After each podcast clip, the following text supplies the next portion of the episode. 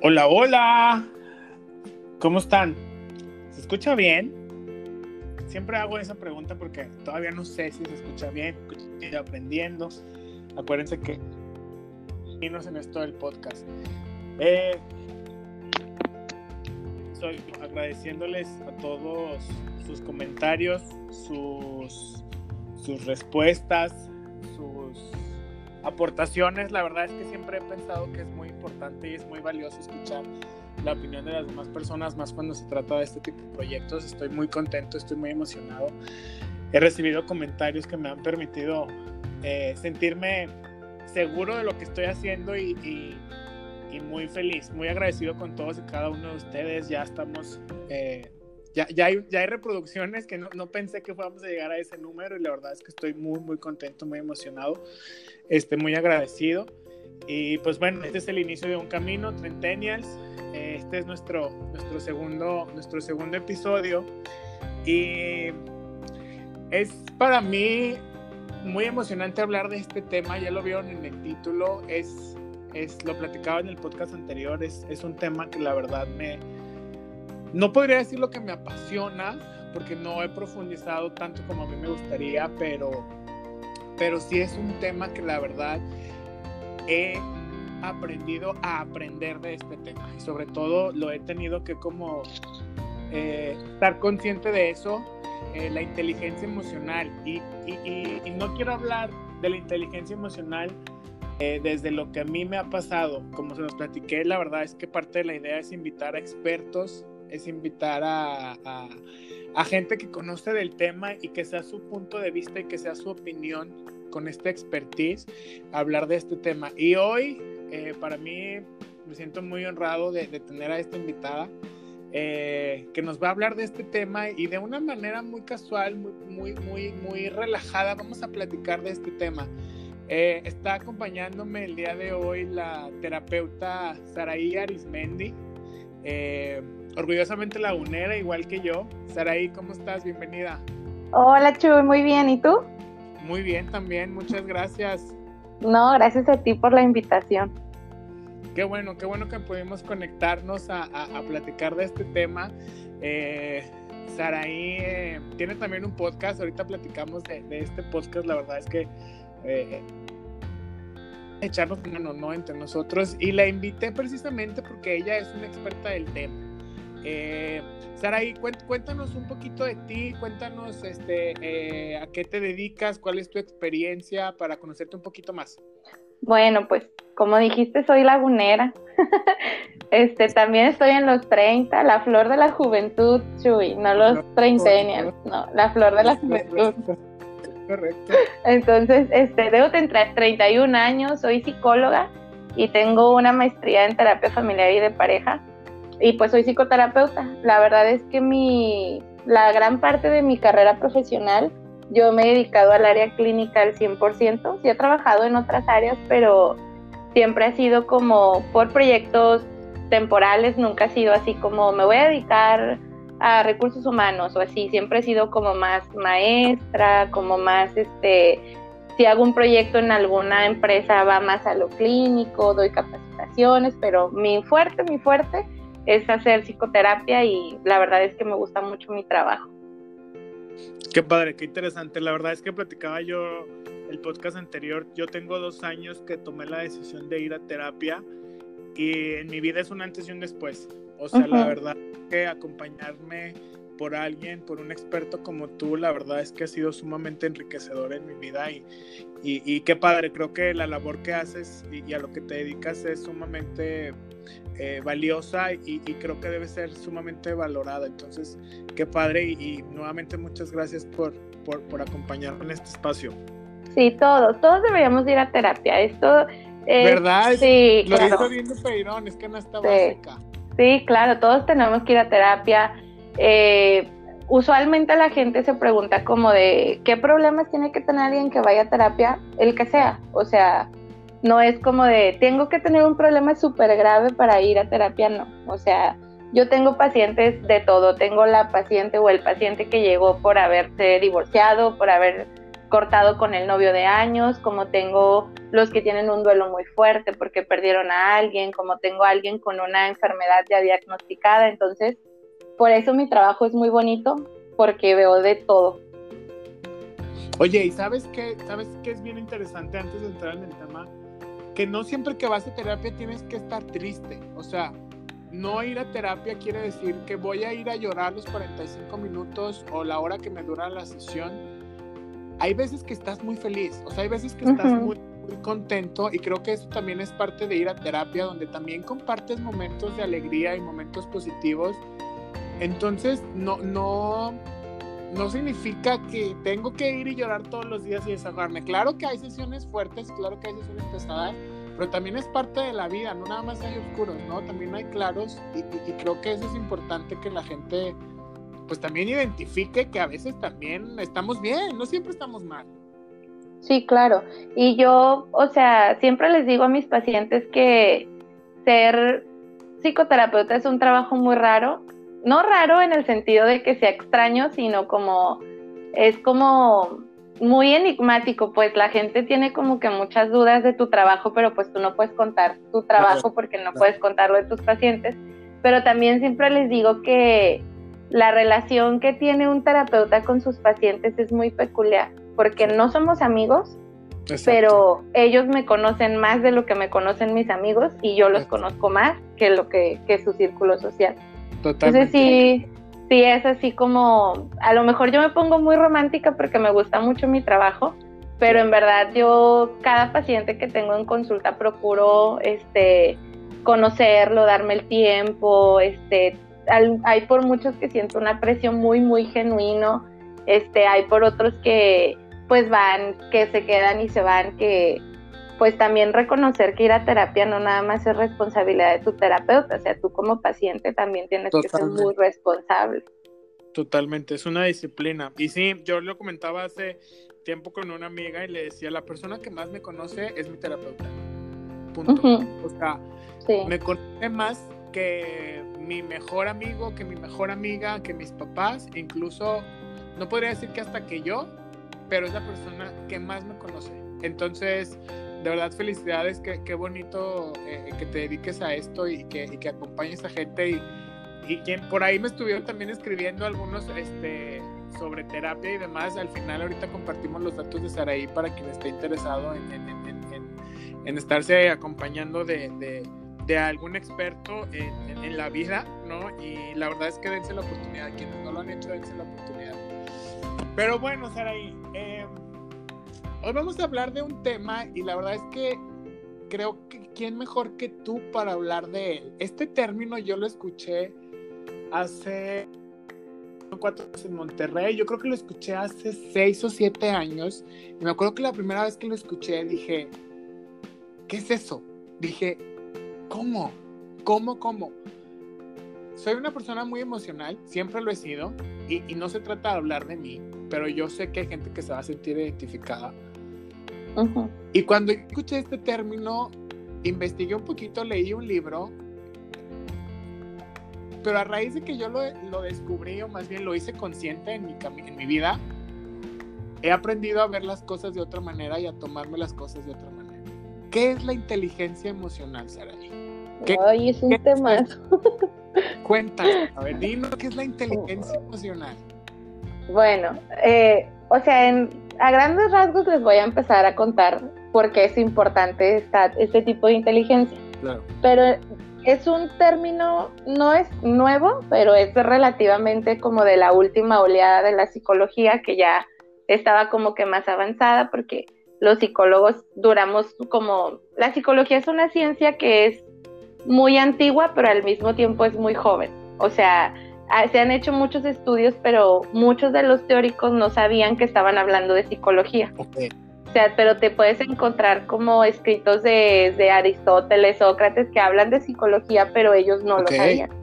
Entonces, tiene como que mucha historia, pero es muy nueva porque hasta que se como formalizó que era una ciencia, empezaron a ver los laboratorios que estudiaban cosas y así. Entonces, una de las cuestiones más importantes que siempre ha querido como descifrar la psicología para esto tienen que saber primero que la psicología es la ciencia que estudia los procesos mentales. De acuerdo. Cómo piensas, cómo aprendes, cómo eh, sientes, cómo se conecta eso con todo tu cuerpo. Eso es lo que estudia la psicología. Entonces, desde hace mucho tiempo los psicólogos estudiaron la inteligencia. Entonces empezaron a decir, pues, ¿cómo podemos definir la inteligencia? Porque, pues, es algo muy variado y aparte que era muy variado, tenían como muy encasillado que el inteligente era el que sabía sumar, multiplicar, que sabía datos históricos, que era muy culto o que era muy astuto para resolver problemas de índole como de aprendizaje. Ok, como la pues parte educativa, ¿no? O sea, como la parte eh, teórica, por así decirlo, ¿no? Eh, sí. Entonces los psicólogos decidieron así como que no, o sea, no puede ser ese el único tipo de inteligencia, porque empezaron a descubrir que, por ejemplo, a lo mejor yo, Saraí, era muy buena eh, sumando, restando y resolviendo problemas de álgebra, pero era muy mala para tocar un instrumento.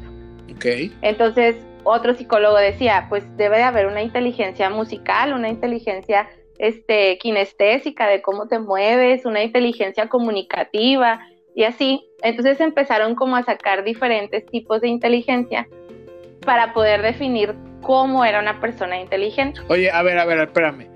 Entonces, me estás diciendo, nos estás diciendo que aparte de la inteligencia emocional, hay otro tipo de inteligencia.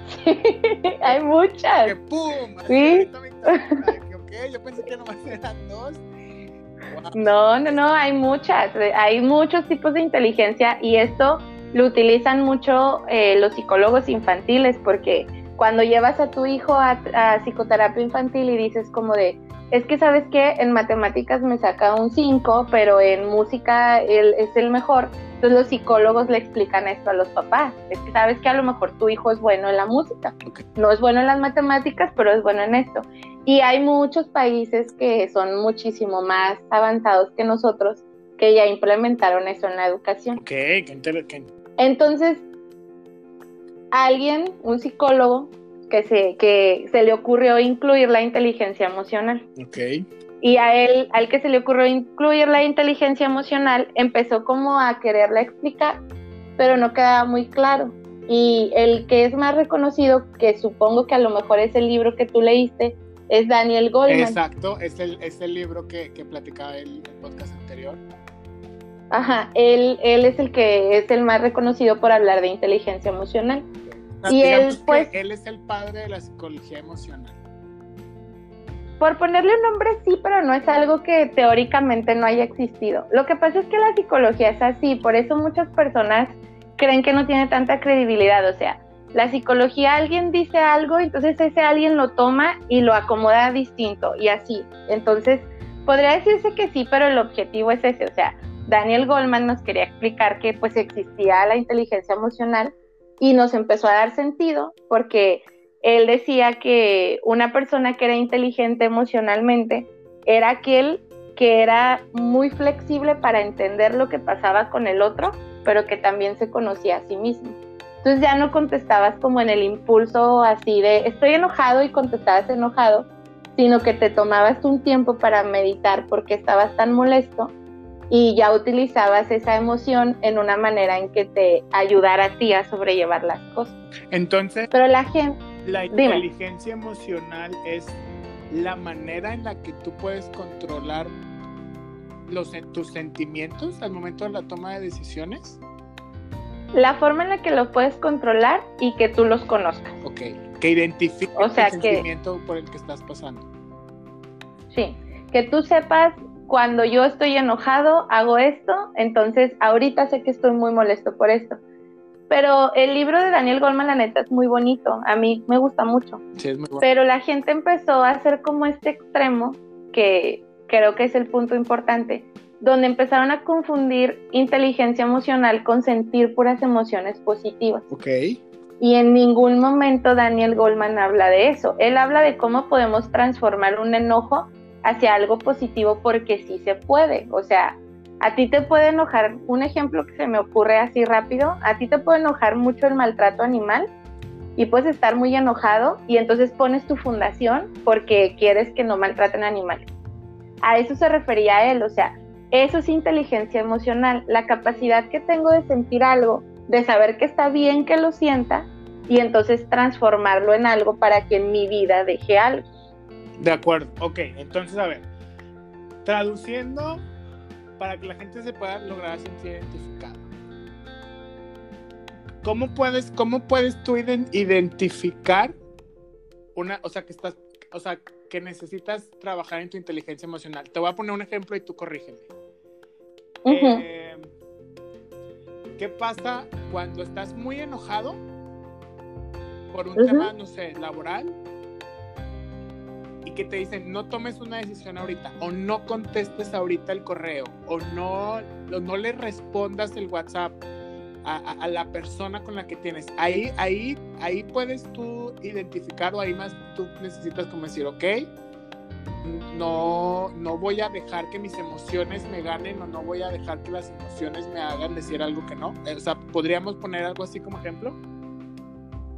Sí, sí puede ser, pero, o sea, lo que corregiría en tu ejemplo sería decir como que tú siempre valides la emoción. Okay porque ese es el mayor error que puedes hacer si quieres ser inteligente emocionalmente. A nosotros nos vendieron la idea que la inteligencia emocional era como esta persona que siempre era muy asertiva y muy prudente cuando respondía ante algo que le molestaba o que lo hacía sentir mal. Y no necesariamente. Oye, si alguien te pone el cuerno y tú estás muy, muy dolido, pues ¿cómo le pides a ese alguien? Sé inteligente emocionalmente.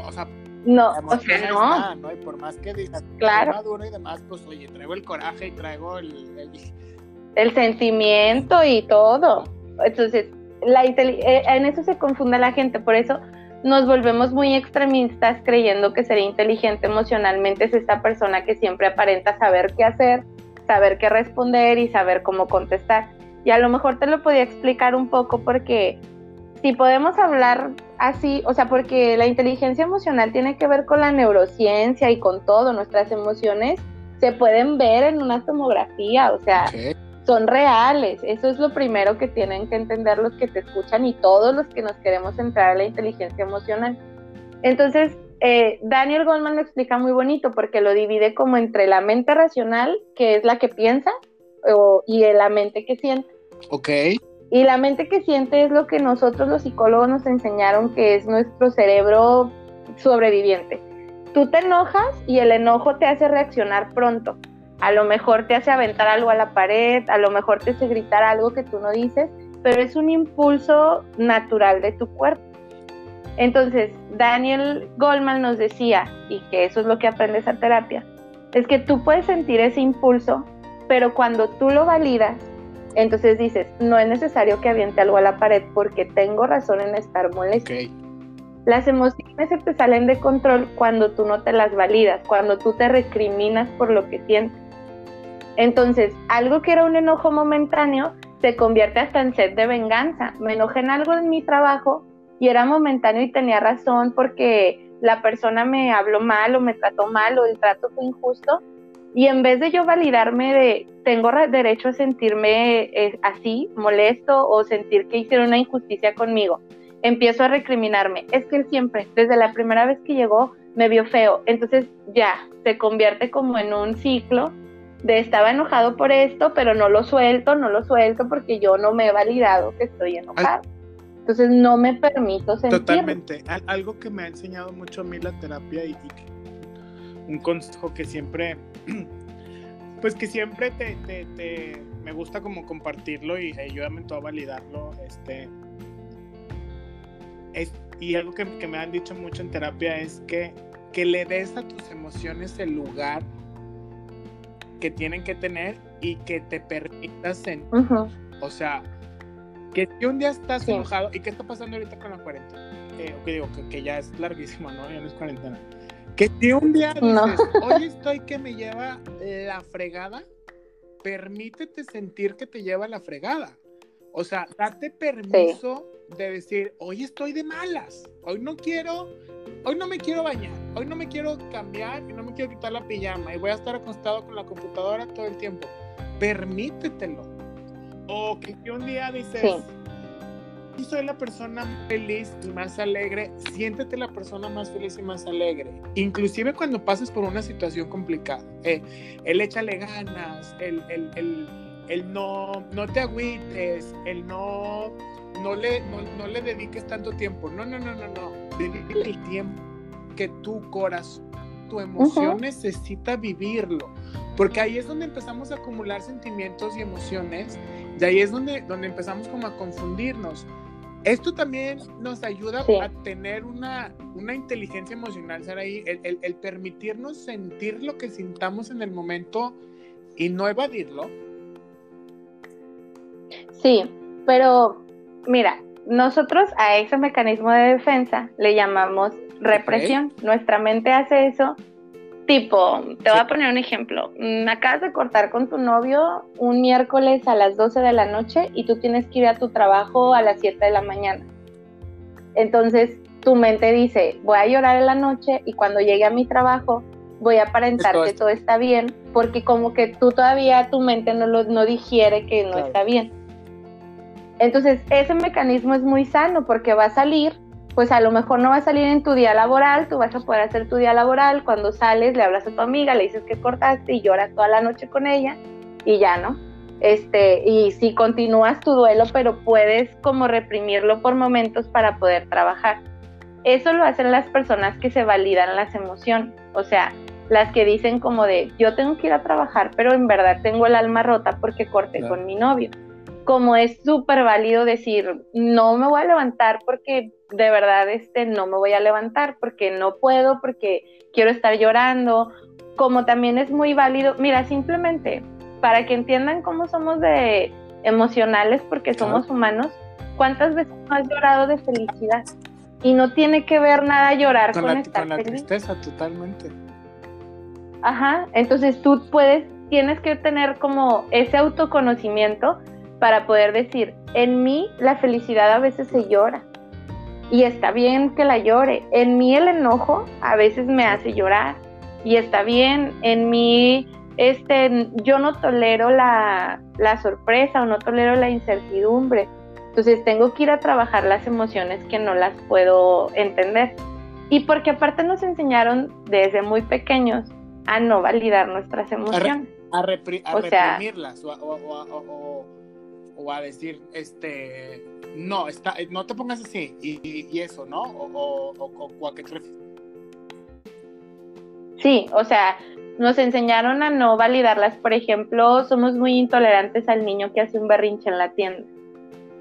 O sea, el niño que te está haciendo un berrinche porque no le puedes comprar su paleta, para él ese es un problema importante. Entonces la gente es como de, para que llores por algo te voy a dar razones. Entonces el niño dice, ah, ok, entonces mi sentimiento de la paleta no te importa. Y así vamos creciendo como adultos, o sea, mis sentimientos no son importantes porque esto es muy mínimo para no llorar. Al grado que yo he tenido gente en terapia que ha tenido problemas graves y no llora porque le parecen poca cosa.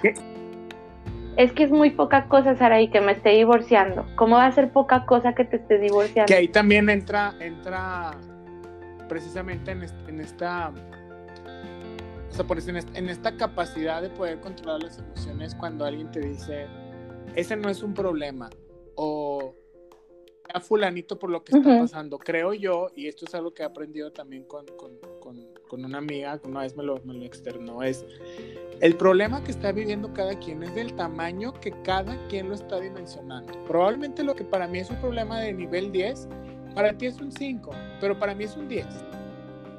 Y yo tengo todo el derecho del mundo de decir, a mí me está llevando la fregada porque me está pasando eso.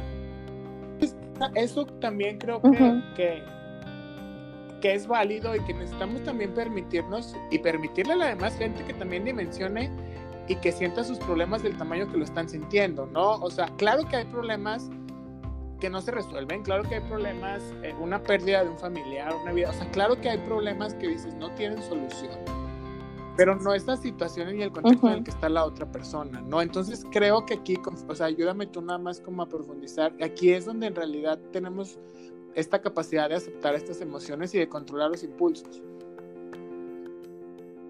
Sí, y que en cada uno es diferente. Aparte, eh, como te digo, mucha gente confundió la inteligencia emocional como en esta parte de que siempre tienes que ser una persona muy ecuánime, que sabes qué hacer, y no es cierto, o sea, yo tengo muchísimo tiempo en terapia por ser psicoterapeuta y me he equivocado y me he equivocado muy feo, pero mi inteligencia emocional pues me hace hacerme responsable de mi equivocación y poder decir me equivoqué como cualquier persona, como cualquier paciente, como cualquier ser humano, porque las emociones no son racionales, las emociones son impulsos, son tan naturales como comer, como dormir, como ir al baño, como todo lo que hagas para sobrevivir, para eso existen. Y en el punto que tú dices, efectivamente creer, a mí no hay frase que me moleste más que decir, es que el que quiere puede, porque no es cierto, tú no conoces los recursos emocionales de alguien.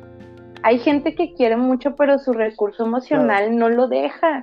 Y entonces cuando vaya a terapia, pues a lo mejor lo aprende. Pero hay gente que no tiene el recurso emocional como para hacerle frente a un jefe que le está gritando. Hay otro, término interesante que es la madurez emocional. O sea, ahí entra otro tema también eh, eh, que, que, que, que, sería interesante también tocarlo en algún, en algún otro episodio. Pero cada quien tenemos una madurez emocional distinta. O sea, así como de pensamiento, y corrígeme tú, y hasta físicamente, o sea, así como ves que probablemente ves a la niña de 15 años ya súper desarrollada o ves al niño de 7 años que ya parece de 20 o al revés, así también las emociones, ¿no? O sea, la, la, madurez emocional también se ve reflejada en el, pues en el día a día, en cómo enfrentas los problemas. Sí, y la madurez emocional se obtiene con el desarrollo. Entonces, tú y yo no tenemos la misma familia. A ti y a mí, tus papás y los míos no tienen los mismos recursos emocionales. Entonces, a lo mejor yo me tardé hasta los 31 años para ser madura emocionalmente y alguien que tenía un contexto social, familiar, nuclear diferente, pues a los 27 ya estaba muy maduro. Entonces, todo eso tiene que ver con, de verdad, con mi desarrollo y con mi capacidad emocional y sobre todo con mi autoconocimiento, que es algo a lo que no nos abrimos todos. O sea, el autoconocimiento no es no todo que creo que creo que aquí algo algo importante es y, también no sé qué opinas es cuando cuando tú como persona o como individuo tomas el toro por los cuernos y dices o sea o sea vengo de una familia eh, con estos recursos emocionales pero cuando tú identificas y es tu responsabilidad el trabajar tus emociones. Y también llega un momento en el que es tu responsabilidad profundizar en ellas y tomar tu propia postura ante la vida, al menos en un tema emocional. ¿Qué opinas? Sí, mira, creo que sí hay como cosas que no pueden justificarse diciendo como de, esto yo aprendí en la vida y así es. Sí, creo que hay temas en los que tienes que ser muy flexible. Es que si tú me preguntas, ¿Cuál es la clave de la inteligencia emocional o de la madurez emocional? Es flexibilidad, tu capacidad de ser flexible y entender el pensamiento de alguien más y no meterte en lo que no te importa, ¿verdad? O sea, que eso también es, va ahí en el cajón, o sea, si tal vez yo no pienso como tú, o sea, si tú y yo tenemos una diferencia de opinión, poder decir maduramente, emocionalmente e inteligentemente, él no piensa así, pero no piensa así porque su contexto, su rubro, lo hace pensar diferente porque es distinta su situación a la mía. Incluso podemos tener la misma situación, a los dos nos puede haber pasado lo mismo y tú desde tu propio recurso, desde tu propia filosofía de vida, lo resolviste de una manera y yo lo resolví de otra porque mis recursos son distintos completamente. Y la flexibilidad, ser capaz de decir, soy flexible de adaptarme al pensamiento de alguien más, siempre y cuando ese pensamiento no me dañe, no dañe el contexto social, ni me haga sentir eh, como rechazado o como fuera del lugar, siempre y cuando ese pensamiento no sea así, nosotros podemos y debemos ser flexibles ante cualquier pensamiento. Entonces sí, claro que hay gente que toma como una filosofía de vida importante y la inteligencia emocional sí se nota, Chuy, o sea, no es como esa no se finge. Yo que eh, en mi proceso terapéutico y en mi trabajo te puedo decir, hay gente, o sea, hasta famosos que los ven en una entrevista y yo les digo, él va a terapia, se le ve que va a terapia, por lo que contesta, por cómo cuenta su historia, este, por muchas cosas, la inteligencia emocional se nota. Entonces, cuando hablamos de eso, claro que sí, cada uno puede tener su propia postura y responder desde su recurso, y eso nos da la empatía, ¿no? Que también es muy importante para ser inteligente emocionalmente. Es que creo que cuando, cuando, cuando aprendes a, a evitar que la, que la angustia interfiera con, con, tu, con, tu, con tus facultades racionales, es cuando es, ahí la O sea, cuando dices, necesito empatizar necesito como confiar y también regular mis propios estados de ánimo. O sea, creo que ahí es cuando, cuando podríamos empezar como a decir, estoy trabajando en mi inteligencia emocional. Saraí, ya, ya para, para terminar, dos cosas. La primera, déjanos una, una tarea o una recomendación o algo, un consejo tuyo de cómo podríamos eh, comenzar o, o comenzar a trabajar en nuestra inteligencia emocional? O sea, ¿cuál sería como el primer pasito? Eh, aparte de identificarlo, o sea, tú como terapeuta, ¿qué recomiendas hacer para, para, empezar, para empezar en esto? Bueno, eh, siguiendo como las bases de, de la inteligencia emocional, sería como el autoconocimiento. Yo siempre les digo a mis pacientes, en verdad no voy a tener que sentar como ustedes como con los niños. A los niños les ponemos un ejercicio que son las paletas de las emociones. Entonces el niño tú le vas preguntando, ¿cómo, ¿cómo te fue en la escuela? Bien, bien no es una respuesta. O ¿cómo te hizo sentir esto? Mal. No, mira, hay todas estas emociones, porque aparte nosotros conocemos como cinco y hay un chorro de emociones. Ahí consúltenlas y son muchísimas, en verdad, cada vez son más. Hay las emociones básicas que son como la película esta de Intensamente. esta película? Ajá. Preciosa, es la joya. Si quieren ser inteligentes emocionalmente, véanla, es una joya. Ajá, y el autoconocimiento va de eso. En tu creatividad, por ejemplo, a mí me funciona escribir hay pacientes que les funciona verlo en una película, hay pacientes que les funciona esta parte del meme de estaba dormido y pensé diez mil maneras en las que podía haber contestado que no era esta y en todo lo que me quedé de ganas de decir. Yo te recomiendo que empieces a ver en tu día a día cuál es tu emoción en el día a día. Ah, pues sí, estoy tranquilo. No, o sea, no estoy tranquilo porque a lo mejor me dan las 5 de la tarde y siento muchísima angustia de qué va a pasar mañana y como es algo que no tenemos, que nuestra mente nos indica que lo ignoremos para poder seguir nuestra vida, no lo traemos tanto en el consciente. Entonces, yo les recomiendo que empiecen como a darse cuenta qué emociones sienten en su día a día. Y ya después le empieces a dar forma. A ver, venía la señora del Oxxo me atendió mal y le contesté bien feo porque me harté, pero ya venía enojado desde allá. O no, en verdad me despertó en mí un sentimiento de injusticia cuando me di cuenta que me quiso robar, pero me enojé de una manera desbordante cuando tenía solución. Entonces, el autoconocimiento es la clave, empieza a ver cómo se sienten las emociones en ti. Y la otra es que te fijes en qué opinas de los demás. Porque nosotros, toda la opinión que hagamos de alguien más viene desde nuestro interior. Cuando no has ido a terapia Después de cuando ya vas a terapia ya entiendes cuando es una opinión que no tiene que ver contigo. Pero si todavía no van, apenas están empezando, fíjense, por ejemplo, no sé, la gente que escuche este podcast, ay, es que Chuy me dio la impresión de que esto, esto y esto. Fíjate en qué te fijaste, porque a lo mejor eso habla de cómo tú emocionalmente te sentías en el día. O te, o te importó mucho alguna cosa que nosotros pusimos de ejemplo. Y también qué sepas que la inteligencia emocional pues no se aprende en un día. Se supone que lo debemos de aprender en la infancia y en la adolescencia para que nuestro conocimiento sea flexible, esté como bien pegadito a nosotros y no se nos pierda. Pero ningún papá es inteligente emocionalmente hasta ahorita. Ojalá nosotros cambiemos ese curso y que pues empieces a reconocer eso en ti para que puedas ser empático. Sí, porque la empatía es la clave. Totalmente. Y creo que, creo que a los 30 te, enfrentas o empiezas a, a, pues a toparte con situaciones que tienes que, manejar desde una madurez emocional y controlando tus emociones. O sea, empiezas a toparte con cositas. Eh, porque ya no, porque antes la, tu frustración era la escuela, era que mi mamá no me dejaba salir, o era de que no tenía para el antro. Pero ahorita a esta edad empiezas a toparte con cosas que están completamente fuera del control, de tu control.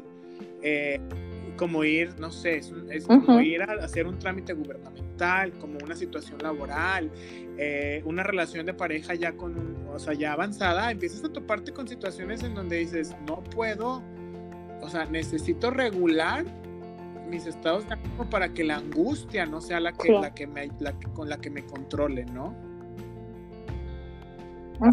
Y decirlo abiertamente, ese también es otro tip que, que, se me olvidó decir, pero ahorita me acordé cuando estabas poniendo ese ejemplo, que cuando hablamos de flexibilidad, cuando hablamos de ser inteligente emocionalmente, hablamos de una persona que se puede comunicar clara, abierta y directa. Entonces, si a ti te angustia mucho ir a hacer un trámite gubernamental, pues abiertamente voltea y dile a tu amiga, no sabes la angustia que siento de ir a hacer el trámite para que tú mismo te empieces a dar cuenta siento mucha angustia, pero no va a pasar nada. Que puedas comunicar tus necesidades, porque ya no somos niños, o sea, ya nuestra mamá, nuestro papá, nuestra pareja no nos puede adivinar lo que sentimos. Yo tengo que decir, yo siento que esto me molesta porque no me está haciendo sentir bien y me estoy sintiendo enojada. Y empezar a validar como que esa parte y decirlo clara y abiertamente suena mejor que todo lo que hacemos para evitar que nos pregunten cómo nos Creo que verbalizar las emociones también es un, un recurso y una ayuda eh, interesante porque, porque te permite sacarlo, ¿no? Y muchas veces, y es lo que pasa, es lo que ocurre cuando vas a terapia. Las, las personas que no han tenido la oportunidad de ir a terapia de verlo, pero en una terapia no te dicen qué hacer eres tú el que con tus palabras y con tus, tus emociones vas encontrando las respuestas que necesitas, pero te das cuenta que eres tú al momento que empiezas a verbalizar lo que sientes. Entonces, eh, espero que, se queden con esto, eh, con esta con este término que hayan aprendido un poquito más acerca de la inteligencia emocional. Este, por aquí también Saraí ya nos recomendó el, el, libro que les comentaba de inteligencia emocional de Daniel Goldman. Este, y, pues nada, espero que, que, les sirva. Saraí, muchísimas gracias. Compártenos tus redes, compártenos tus datos. Saraí también tiene no, de nada. Platícanos un poquito del podcast, donde te podemos escuchar si alguien está interesado en en, platicar contigo, en, que lo acompañes, dónde te podemos eh, buscar o dónde te podemos contactar. Sí, mi podcast se llama Te Tila y es diferente a lo que hice hoy porque pues es un poquito diferente, pero siempre doy como mi opinión profesional. Pero mi podcast habla como de, hablamos como de un tema desde nuestra propia historia, para que veas que a todo mundo le pasa, te puedas sentir como conectado con esa parte y al final pues explicamos lo que aprendimos de eso y cómo se explica mediante la psicología. y se llama, sí, dije Tetila, vaya. sí, Tetila. Está en Spotify, en Apple Podcast, en todos donde hay podcast está Tetila. Y así se llama Instagram también, Te Tila. Y si tienen alguna duda, ahí me pueden mandar un pues direct y les contesto. Tila, encuéntrenlo en Instagram y encuéntrenlo también en Spotify si alguien está interesado en, platicar con, con Saraí. Eh, Saraí, nuevamente muchas gracias por el, tiempo. Eh, fue sumamente enriquecedor escucharte eh, de la mano de, de algún experto. ¿Algo que quieras agregar para cerrar? Que vayan a terapia, que se quieran mucho. Es que ir a terapia es quererte mucho. Vayan a terapia, analicen, este, piensen en las circunstancias de su vida y sobre todo, pues, eh, que todos tenemos algo de qué hablar en psicoterapia o en cualquier eh, cosa que a ti te funcione. En un libro, a lo mejor encuentras respuestas. No necesariamente tiene que ser de un jalón ir a terapia, pero puedes empezar a meditarlo y a pensarlo. Y pues yo encantada, Chuy, todo lo que sea información para hablar de mi trabajo, para que es precisamente ayudar a la gente a sentirse mejor, todo, todo yo encantada para participar y ayudar a informar a los que te Vas a ver que sí, por ahí salieron algunos temas interesantes. Y amigos, muchísimas gracias por acompañarnos en este segundo episodio de Trentenias. Eh, vayan a terapia, no le tengan miedo a ir a terapia. O sea, no, no, como dijo Saraí, que es una manera de, de amarse, de quererse, de descubrir y, no le tengan miedo, no, no, les preocupe el que va a pensar la gente porque voy a terapia o solamente van a terapia ciertas personas. No, háganlo, háganlo, de verdad es que se van a sentir sumamente contentos y sumamente agradecidos con ustedes mismos. Entonces, es una buena edad para, para ir a terapia, es una muy buena edad. Ya tenemos una madurez distinta, entonces de verdad háganlo y y pues, pues nada, eh, sigan la cuenta. Muchas gracias por escucharnos, por darnos este, su tiempo a este espacio. Eh, síganos en Instagram como arroba. Este, yo soy Choi, me despido y nos vemos la próxima semana con un tema interesante. Saray, muchas gracias, cuídate mucho. De nada, bye.